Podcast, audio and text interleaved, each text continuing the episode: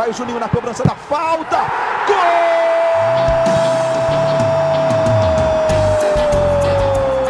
Está entrando no ar o podcast. Sabe de quem? Do Vasco! Do Vascão da Gama, do Gigante da Colina. É o GE Vasco.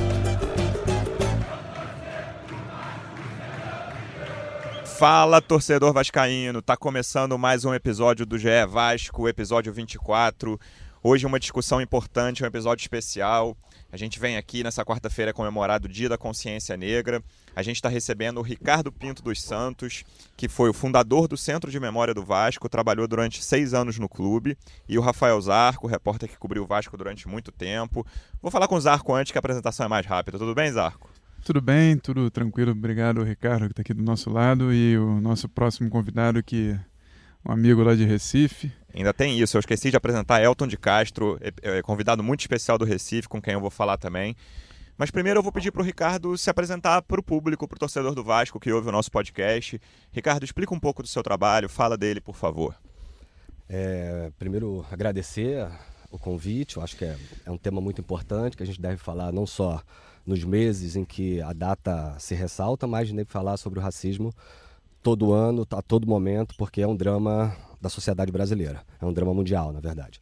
É, eu sou pesquisador do Laboratório de História do Esporte da UFRJ, estou lá há 20 anos produzindo sobre o tema, me dedico a esse tema de forma é, é, muito atenta aos debates mais atuais e às problemáticas em que a sociedade está colocando a gente para debater. Né? Então é um tema que eu levo muito a sério e acho que as instituições esportivas, né, no caso em particular de hoje, do tema de hoje, mas as instituições brasileiras precisam se atentar mais. Estive no Vasco na, na criação do Centro de Memória, que foi, Quando foi? Em 2002, se não falha a memória. É, foi um projeto muito bacana, desenvolvido com o professor Francisco Carlos Teixeira da Silva. E logo em seguida, depois que a gente concluiu, lançamos dois livros, dois importantes livros sobre a memória do clube.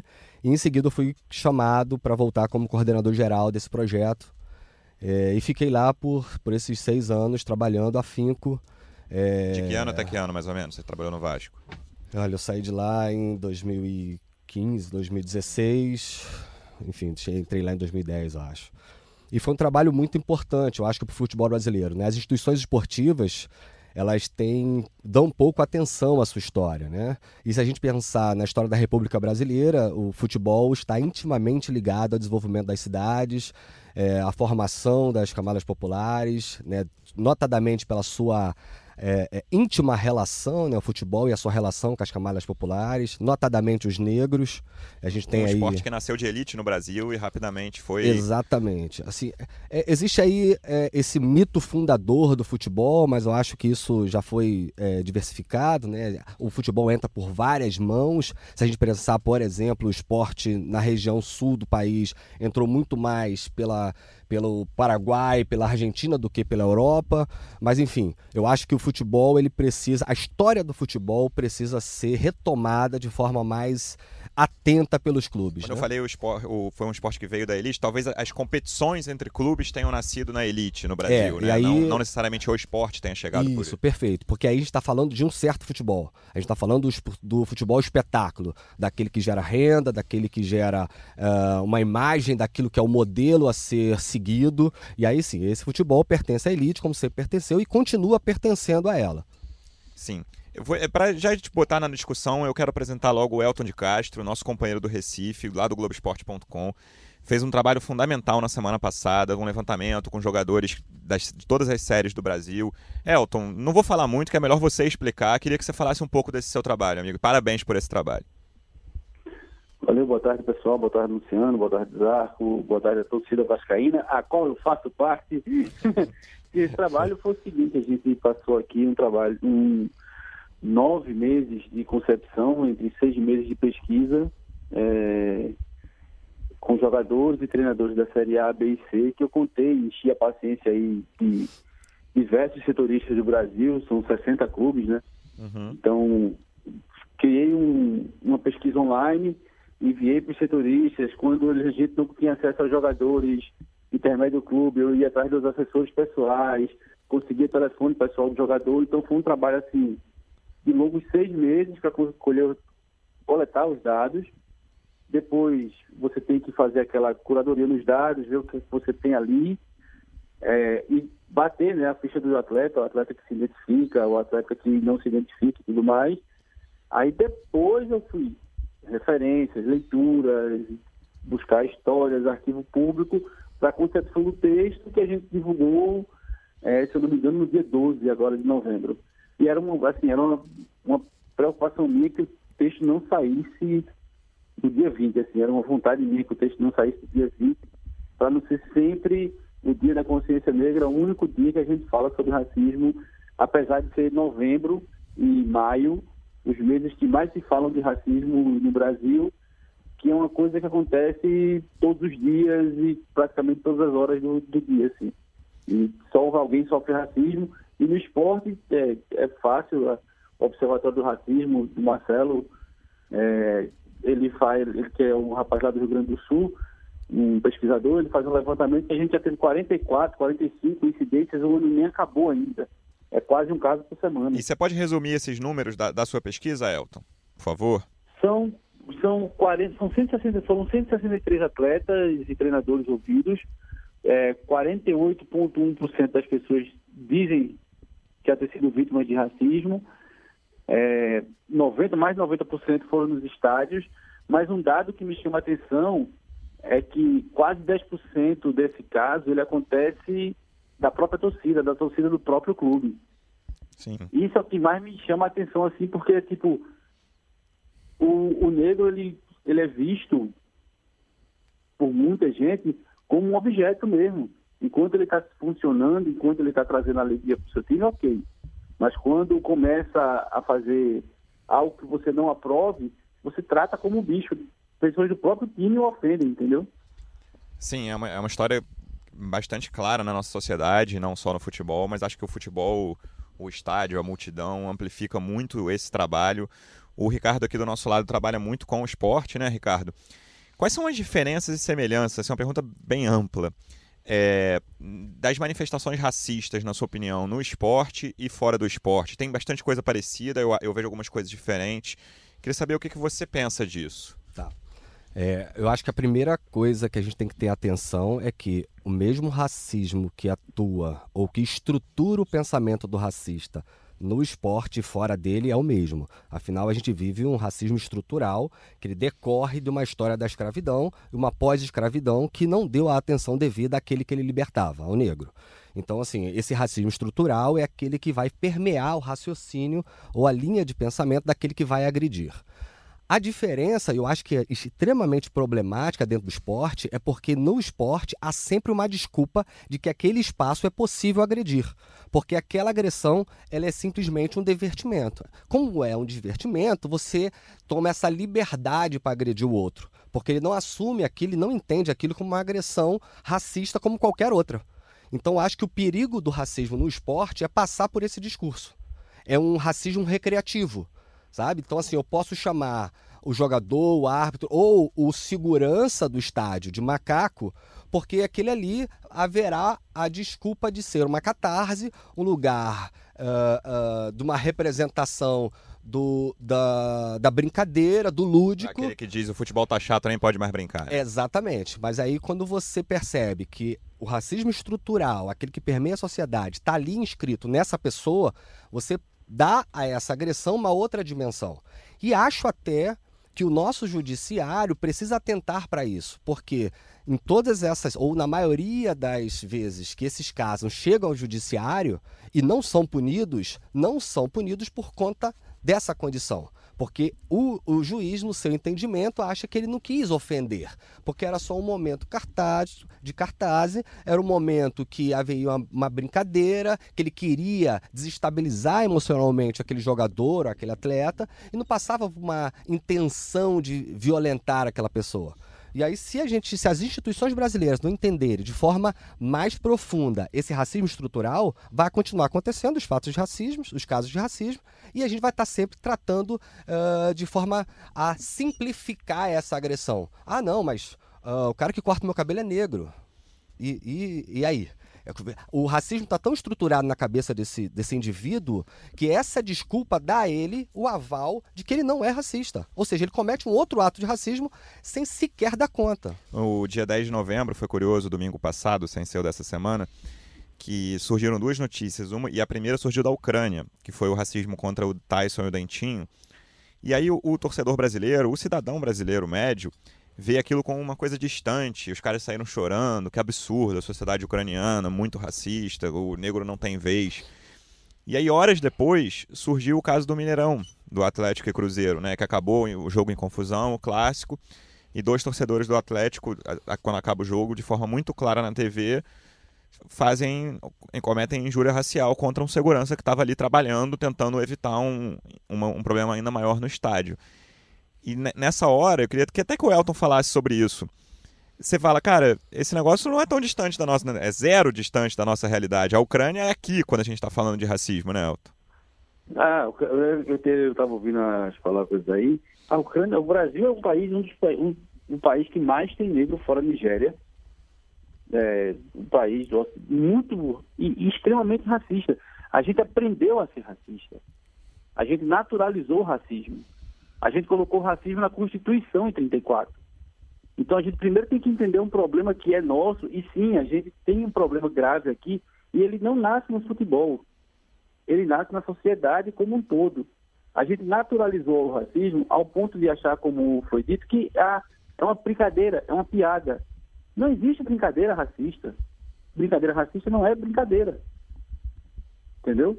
A gente, como é que se diz, quando aponta o dedo, por exemplo, vamos aqui a citar casos, o que a gente faz muito, até na nossa mídia mesmo, o que a gente faz é individualizar o problema. Por exemplo, o rapaz que chamou o segurança de macaco.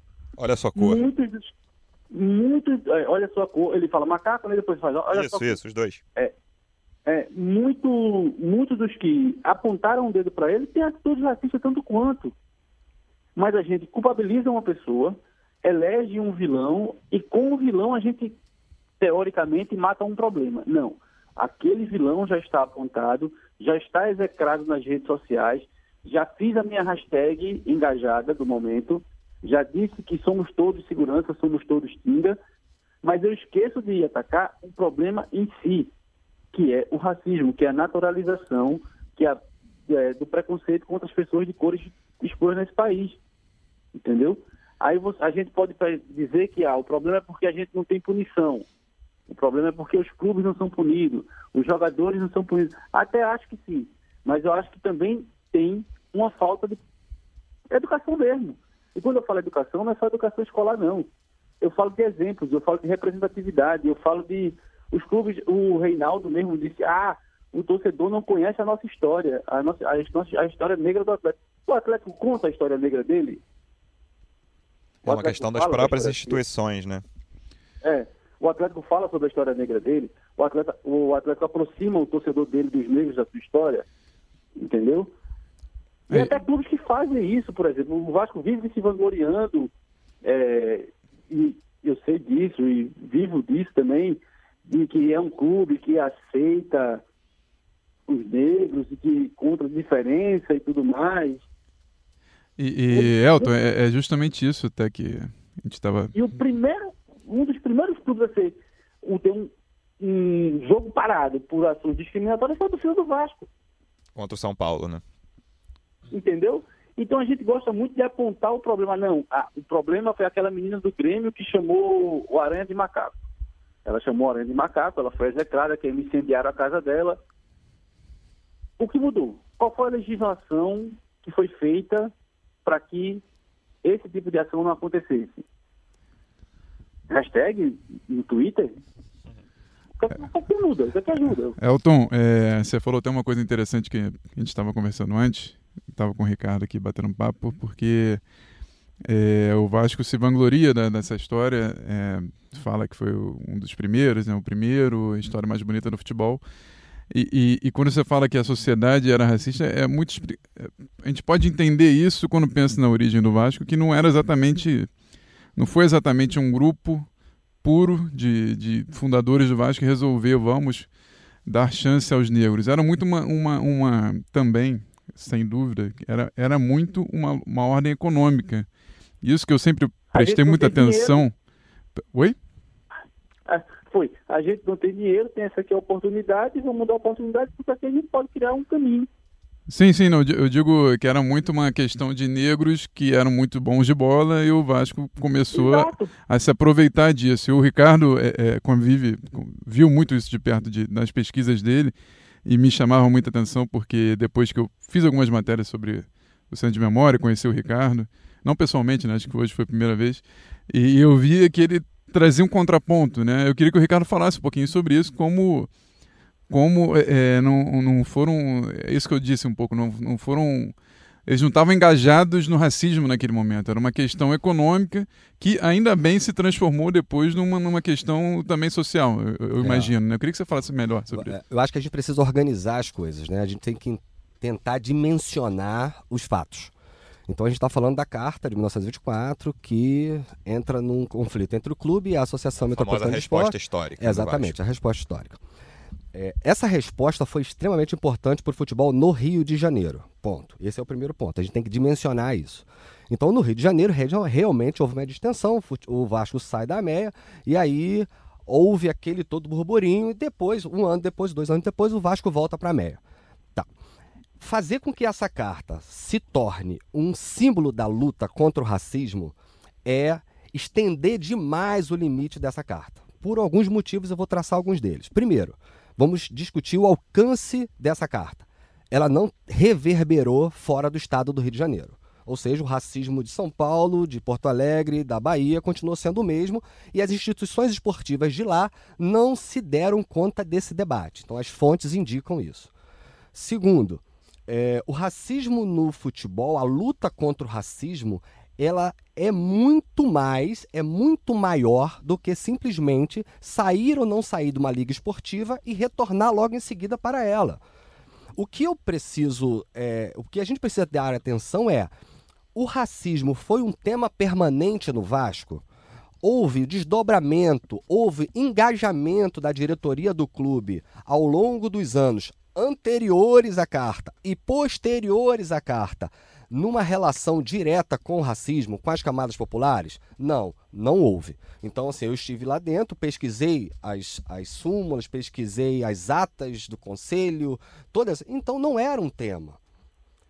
Então a gente precisa dar clareza de que assim lutar contra o racismo é muito mais do que simplesmente sair ou não sair do time, porque eu tinha craques, eu tinha a, a, os, os jogadores negros naquele momento formavam a melhor equipe do Rio de Janeiro naquele, é, naquele período. Então, tirar esses caras era acabar com o futebol no é, Vasco novamente. Acho até que vale dizer, Ricardo, acho que grande parte do nosso público conhece, mas o que, que era exatamente a resposta histórica? A gente fala muito dela, fala-se muito dela, mas qual foi o pedido inicial da AMEA e, qual, no que, e o que a resposta diz? Acho que vale então, deixar a, isso claro. A AMEA, né, quando vê o Vasco se tornando o grande clube... Campeão já no primeiro ano que joga a primeira divisão, em Exatamente, 23. em 23. É, já vinha, na verdade, entrou em 19, né, aí não teve sucesso, foi para o subúrbio, contratou alguns jogadores... É, e aí esse contrato entre aspas, porque não existia ainda a profissionalização Isso, do, do, dos jogadores, né? Então há um profissionalismo marrom, você traz os jogadores do subúrbio, jogadores bons, jogadores negros, e aí você forma um timaço. O Vasco ganha e aí afronta eh, de forma muito categórica os clubes que estavam na elite ali, o Flamengo, Fluminense, Botafogo. Estavam na elite formado por pessoas de elite. Exatamente, brancas. Exatamente. Que fique claro. Então, naquele momento, ele fala assim: olha, a gente precisa conter esse grupo. E aí ele exige, né, numa carta extremamente respeitosa, entre aspas, que o clube assuma a sua posição e retire do clube dos quadros, dos quadros, é, esses jogadores. O Vasco percebe naquele momento se ele retira do clube né, esses jogadores, acaba o futebol novamente. Né? E ele fala: não, eu prefiro sair a tirar os meus jogadores. É óbvio que é uma postura aí muito interessante, muito importante. O Vasco assume uma briga que é extremamente relevante para o debate do racismo no Rio de Janeiro. É, eu acho que o que vale dizer aqui, assim, eu, eu sinceramente não conhecia a sua pesquisa, mas fiquei bastante interessado antes de te convidar. A gente não está dizendo que a resposta histórica é irrelevante. Lógico que não. A Perfeito. gente está contextualizando a relevância. Por isso que eu pedi para você falar, é explicar o, o, cara que só ouviu falar, que não conhece bem, o que, que o, os dirigentes do Vasco queriam é, dizer é, naquela, é naquela carta. Exatamente isso. Em nenhum momento a gente despreza a carta. Ao contrário, ela teve extrema importância para o Rio de Janeiro. Até porque o desdobramento disso é fazer com que você já conheça, comece a reconhecer a imagem do negro nos clubes. Então, assim, já torna-se uma possibilidade ter aquele cara. E isso, obviamente, logo em seguida, isso começa a tomar uma amplitude ainda maior, porque logo em seguida vem a profissionalização do futebol, né, a profissionalização dos jogadores, e isso facilita, por exemplo, criar uma estrutura para o racismo. Porque ao ponto que aquele jogador, na década de 20, na década de 10, era sócio do clube, na década de 30 ele passa a ser empregado do clube. E aí tem um fato relevante aí. Em 12 de outubro de 1933, o diretor de esporte terrestre do Vasco notifica dois jogadores do Vasco, negros, para que eles não ocupem o mesmo espaço que o sócio. Então veja, a dimensão do racismo ela tem que ser compreendida com maior profundidade, porque não é só eu, eu cometer um fato aqui que isso ao longo da minha história vai me tornar um grande símbolo da luta é mais ou menos a desculpa que o racista de hoje, quando fala que eu tenho um amigo racista, que eu tenho um amigo negro, ou que o, cara, o meu cabeleireiro é negro, ele usa para manifestar a posição dele antirracista. Não, não é isso. A gente precisa entender um pouco mais a história, mas isso não quer dizer que a carta não tem importância. É uma coisa que eu tenho dúvida, assim, é curiosidade mesmo e eu não tenho a resposta. Em que momento da história do Vasco essa carta é retomada? Porque me parece que houve ali uma. Durante um, nas décadas segui, logo seguintes, não se falou muito nisso, deixa para lá, ou vai, até nove anos depois tem um ato como esse que você falou do diretor de esportes terrestres. Em que momento na sua pesquisa você acha que o Vasco começa a retomar isso e falar. Pessoal, a gente pode usar, até a gente teve um ato, um dirigente do Vasco à época teve um ato muito marcante, vamos usar isso como uma bandeira do clube. Olha, eu vou ser muito sincero com você, eu não consigo pontuar um ah. período em que foi resgatada essa carta. Mas eu acredito que essa representação se dá a partir da década de 80.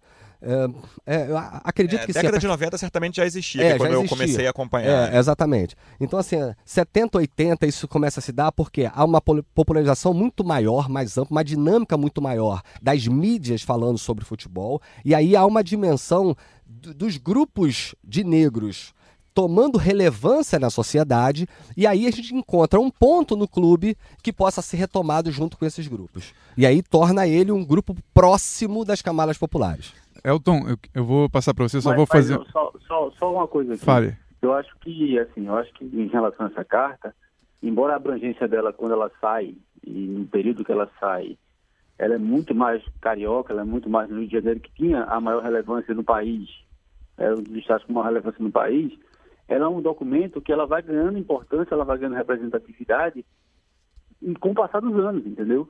Então, ela, sim, todo mundo falou isso. Eu acho que ela sim tem uma importância, importância categórica, categórica em relação à luta contra o racismo, apesar de que também tem uma convicção que não foi Martin Luther King que, a escreveu. Sim. Ela tem, é, é, entendeu? Mas ela tem, sim, uma importância muito fundamental na luta contra o racismo. Agora, é ingênuo falar que o Vasco ah, foi muito benevolente, vamos aqui cuidar dos nossos negros para que ninguém tome conta dele, não. Vamos cuidar do nosso time. É, mal comparando, um exemplo assim muito tosco, é quando o Vasco defende o Edmundo cheio de problema, não, porque ele é o craque do time. Entendeu? Sim. Defendeu o craque do time. Se o cara fosse um pereba, provavelmente não teria sido defendido de, é, de forma tão ferrenha. Eu acho que é mais ou menos por aí. É, eu, eu tava até. Uma coisa que eu acho interessante que o Ricardo. Quando discutia isso dentro do Vasco, né, ele chamou os dirigentes com quem você conviveu, as pessoas, para debater isso mais profundamente, né? E, acho que é um tema interessante dele falar que que eu torcida do Vasco eu não sei se canta até hoje, mas durante muito tempo cantou Silêncio na Favela. Eu acho que canta Sim, até a hoje. a favela se calou mais uma vez. E... Era a minha próxima frase. Não, e isso, isso, Ricardo, provocou lá dentro, né? Eu queria que você contasse um pouquinho como é que foi isso e o quão importante é discutir esse assunto é, para um clube, para a torcida. A torcida se orgulha disso, talvez não conheça tanto conhece o símbolo, claro, né? mas não conhece com profundidade. Poucas pessoas conhecem com profundidade porque não tem acesso a toda a pesquisa que, que você, por exemplo, tem e que tantos outros, e que um pequeno círculo tem. Né? Mas eu queria que você falasse sobre essa discussão. Você provocou as pessoas a fazerem é, é, discussões mais profundas né, sobre isso, que nem sempre aconteceram. Né? Até hoje não acontece, nem na televisão que a gente está vendo essa semana aqui. O Redação Sport TV chamou, né?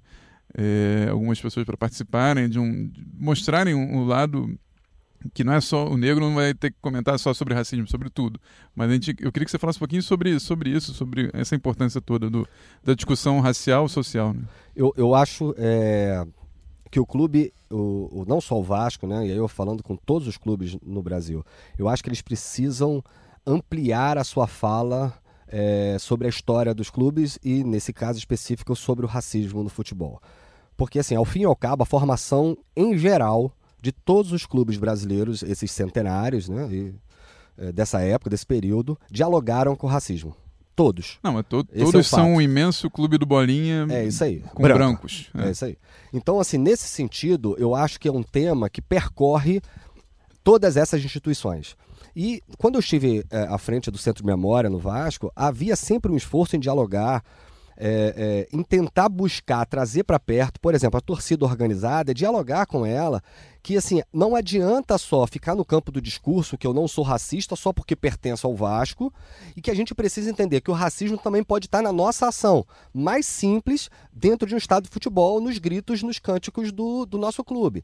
Então, nesse sentido, eu nunca tive é, é, a possibilidade de levar isso a cabo, porque ao fim naquele período, assim, é, os três, quatro primeiros anos, foi um período muito duro, porque o clube passava por crise financeira, como ainda passa. Teve rebaixamento. É, teve rebaixamento. Então a gente não tinha condições, por exemplo, de estruturar uma sala pequena, uma sala do tamanho dessa aqui, pequena, 3x3, e depois. Eu conheci o Ricardo, dura... quer dizer, na verdade conheci o Valmer, que trabalhava com você, numa salinha pequena embaixo da arquibancada. Né? Hoje é um lugar bem melhor, Exatamente. né? Exatamente. Então, assim, para chegar a esse lugar bem melhor, foi uma luta muito grande.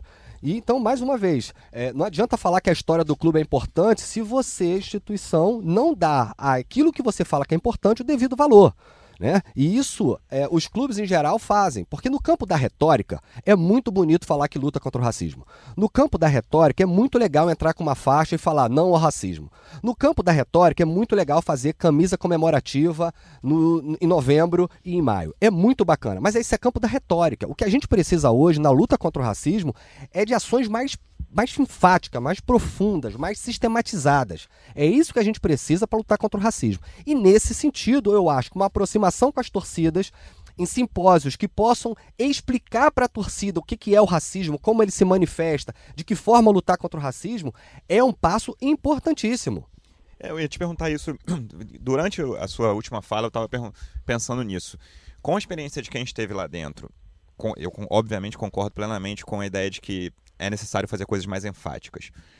Num contexto de um clube de futebol da Série A, seja o clube mais rico como um Flamengo, um Palmeiras, seja um clube que não está nadando no dinheiro como o Vasco, o Fluminense, o Botafogo, o que, que, você acha que é possível? Uma diretoria de um clube de futebol, o que está ao alcance? A gente vê o Bahia com ações afirmativas muito em redes sociais. Há quem diga que o presidente do Bahia vai ser candidato a prefeito em Salvador e que tem uma, uma conotação política no que ele está fazendo, mas o Bahia está se colocando ao, aos olhos do mundo, até se foi matéria no Guardian, jornal inglês, como um, um clube progressista. O que está ao alcance de uma diretoria de clube de futebol, na sua opinião?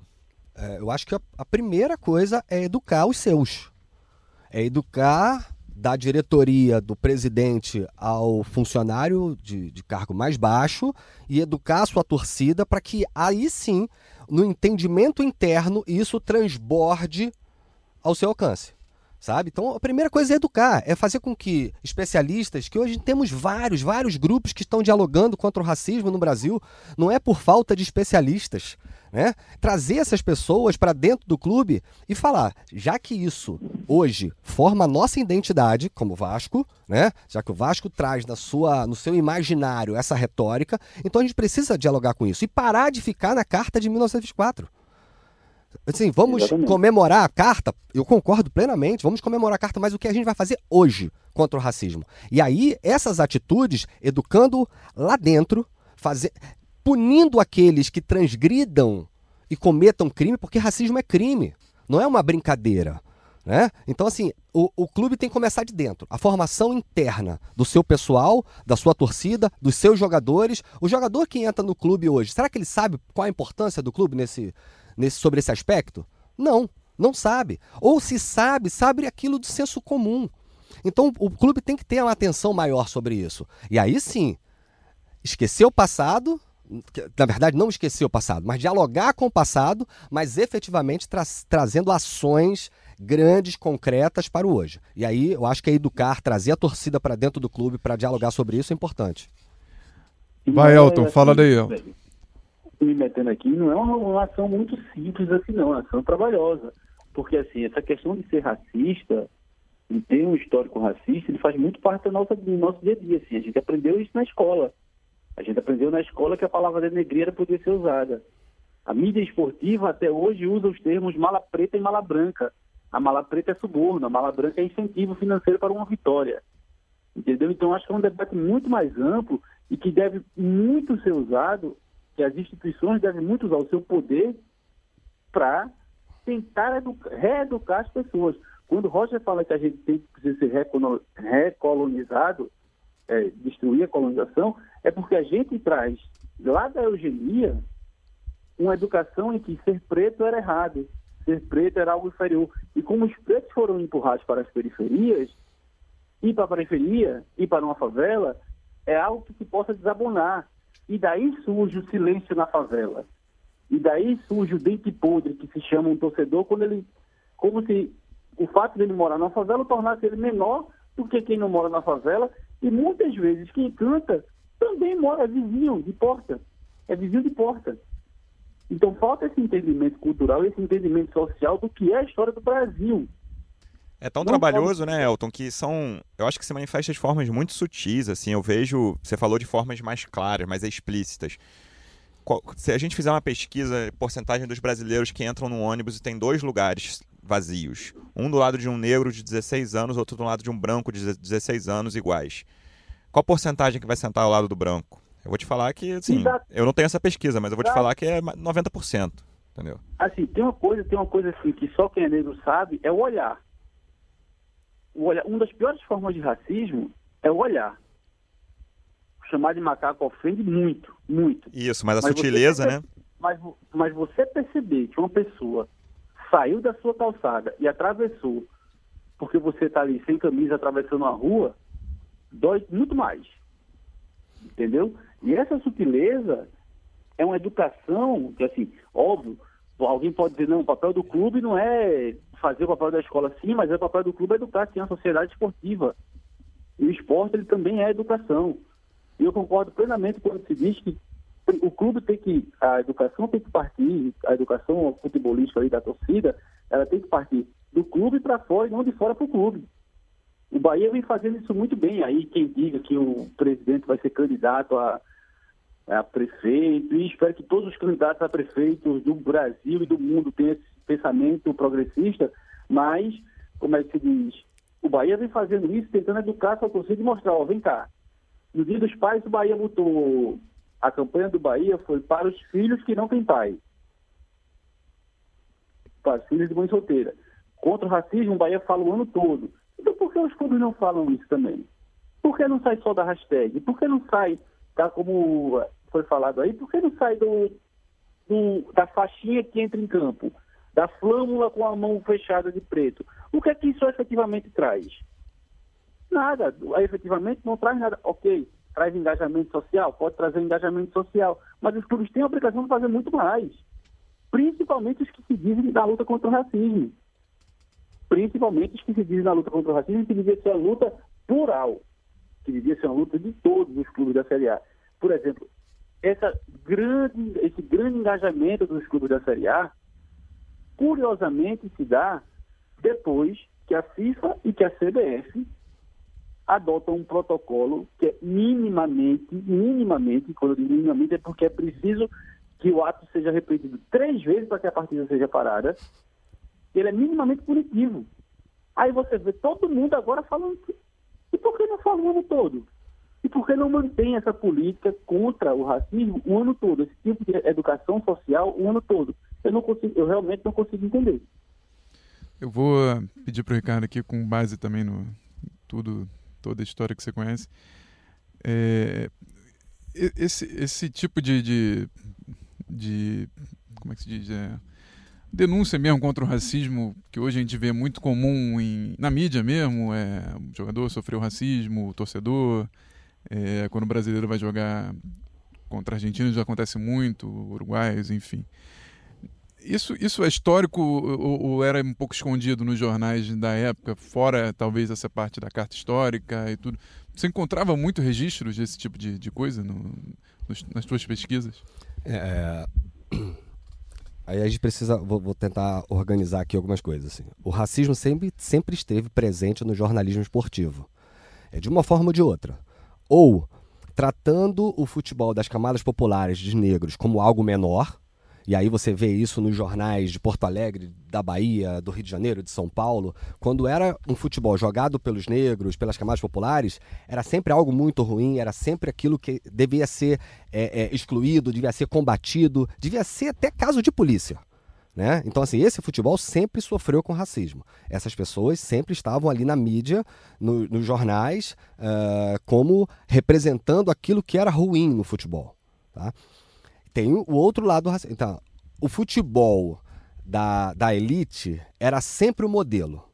Então, assim, o futebol, se você pega as matérias do início do século, 1910, 1920, era assim, é, as arquibancadas utilizadas por aquilo que há de melhor na sociedade do Rio de Janeiro sociedade baiana, a sociedade de Porto Alegre. Então, assim, era sempre os melhores, as melhores pessoas, as mais belas mulheres. Então, tudo isso configura ou constrói no imaginário das pessoas que aqueles caras ali é o modelo ideal, é o modelo a ser seguido.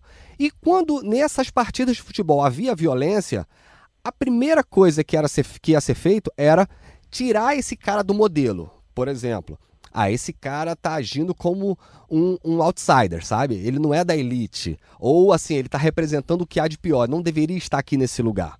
E não entende que a violência estava ali, porque ela pertence ao ser humano. É uma dimensão do ser humano a violência. Né? Então, quando você tem um aspecto negativo, ele sempre estava atrelado às camadas populares. Sempre.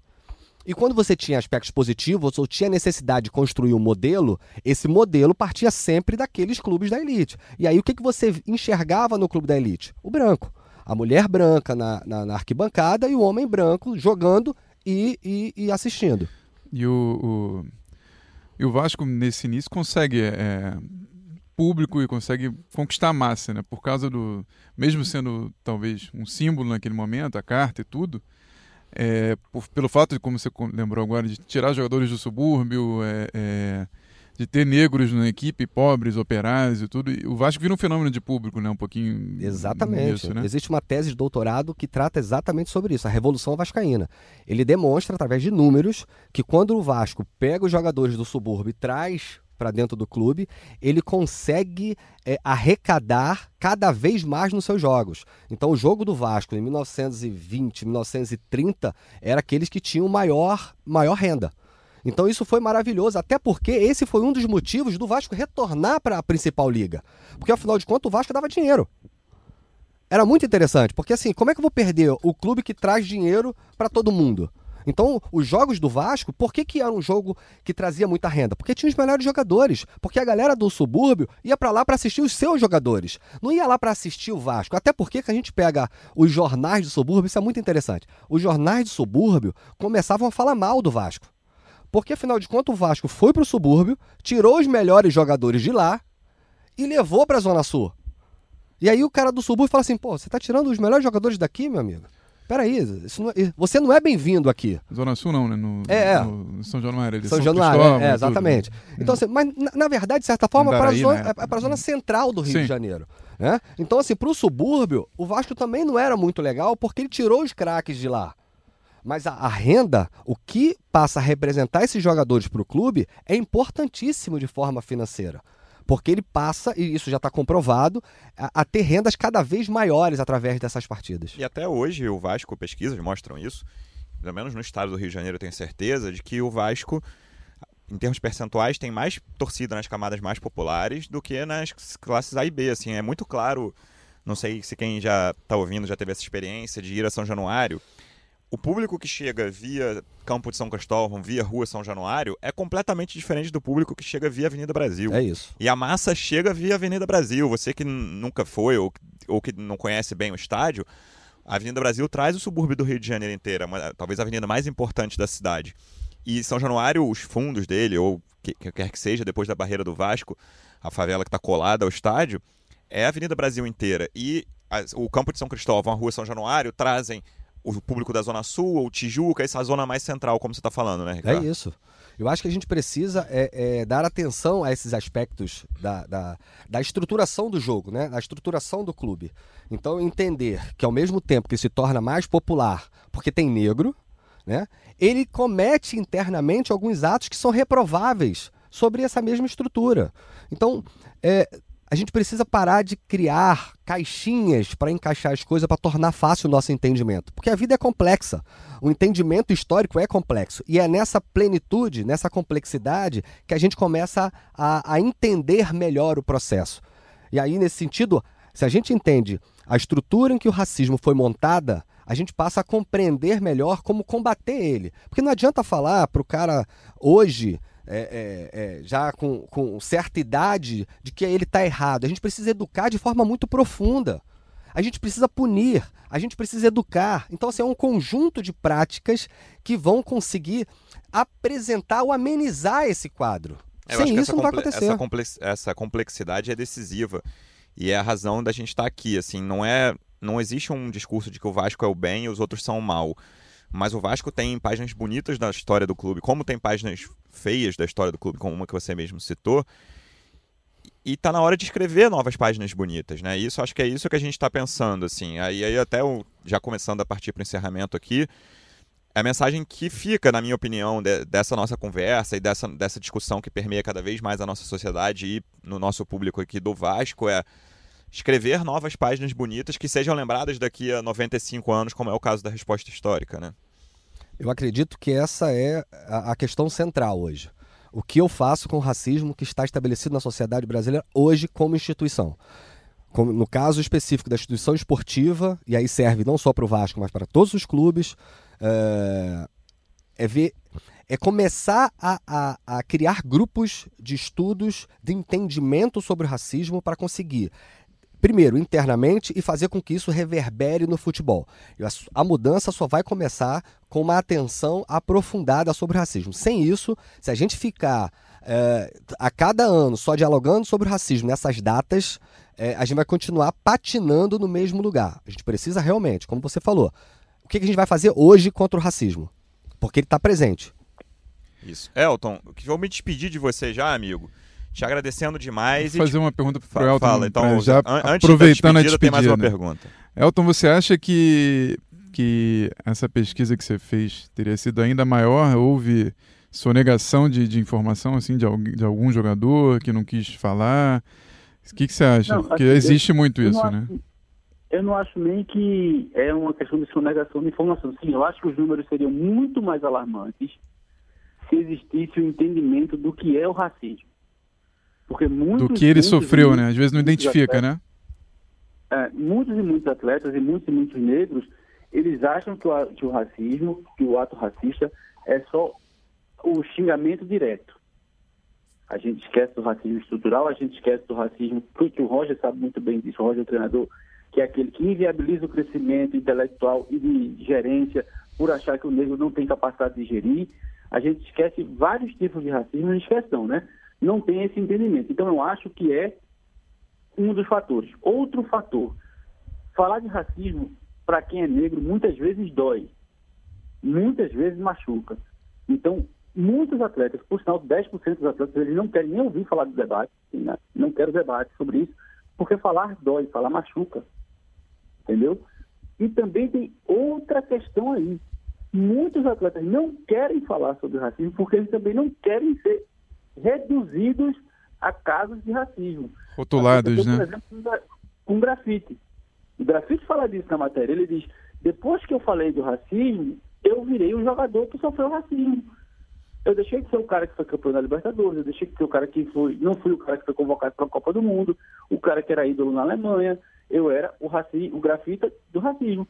Então, a gente tem, a gente mídia, e é uma culpa nossa mesmo, de reduzir os personagens ao fato do racismo. Quando eu acho que veja a consciência negra, e sim, ele tem que apontar para o racismo e para o que está acontecendo, mas ele também tem que apontar para que negros são capazes, sim, de debater sobre qualquer coisa e de fazer qualquer coisa que queiram fazer, porque tem capacidade intelectual, física e motora do que bem entenderem. Devido a limitações é, médicas, enfim. Mas, no contexto geral, temos uma, posição física igual de brancos. Entendeu? Então, essas três vertentes, e por ser o primeiro, a primeira pesquisa, acho que muitos jogadores ficam pensando, pô, vou botar meu nome aí, depois esse cara publica, jornalista, não vai publicar, depois esse cara publica, como é que eu vou ficar? Vão ficar pra, atrás da minha história, vão ficar querendo me, dar, me entrevistar sobre isso? Pô, mas isso dói. Tem um, um dos entrevistados, posso dizer o clube, que é do Corinthians, que ele botou lá, não quero falar sobre isso depois. Entendeu? É, eu acho mas que é, é, o que você está falando, Elton, é, é muito importante para a gente não dizer que é uma questão restrita às instituições esportivas. Né? A gente, como imprensa esportiva também, a gente trabalha no maior grupo de imprensa do país e a gente, nós todos e todas as outras empresas de comunicação também tem a sua importância e cada um tem a sua importância e a sua pesquisa mostra muito bem isso. E Elton, agora sim eu vou me despedir, queria te agradecer demais, parabéns mais uma vez, amigo. Valeu, galera, valeu, Ricardo, valeu, Zarco, valeu, Luciano, muito obrigado a vocês pela oportunidade. E que mais e mais a gente debata sobre isso em diversos dias do ano. É isso aí, não só no dia 20 de novembro, apesar de estarmos fazendo esse podcast na véspera de 20 de novembro. Ricardo, muito obrigado, parabéns pela sua pesquisa, parabéns pelo seu trabalho. E muito obrigado pelos, pelos esclarecimentos. É, eu que agradeço, acho que parabéns também para o nosso amigo do Recife, assim, o trabalho dele é muito legal e sugiro que você continue com a pesquisa. É, é, é, bem importante dialogar sobre isso. Parabéns e muito obrigado por participar. E, como ele disse, vamos continuar debatendo isso todos os dias porque é muito importante, a gente precisa avançar. O Brasil precisa avançar nessa luta. Certamente. Zarco, aquele abraço, amigo, você volta logo. Obrigado, obrigado, Elton. Um abração aí, parabéns mais uma vez. A gente se falou pelo WhatsApp e hoje a gente está podendo se falar pessoalmente. Ricardo também, muito obrigado. É, a gente só se conheceu hoje pessoalmente, mas admiro o seu trabalho desde aquela época. Lá, acho que é muito. O que o Vasco tem lá é, vale ouro, acho que aquela pesquisa lá que vocês têm. Para quem não conhece, eu não sei nem se hoje em dia consegue conhecer, né? Mas é, quem já foi na Biblioteca Nacional pode ver que é um, é, é um, tudo institucional, tudo era digitalizado, é uma coisa espetacular de, de profundo para profunda riqueza, né? Como poucas vezes a gente vê aqui no, no, no Brasil até, não é só no Rio de Janeiro. Né? Um abraço, Luciano. É isso, pessoal. Muito obrigado. Até a próxima. O podcast volta na quinta-feira com Ricardo Graça. Um abraço.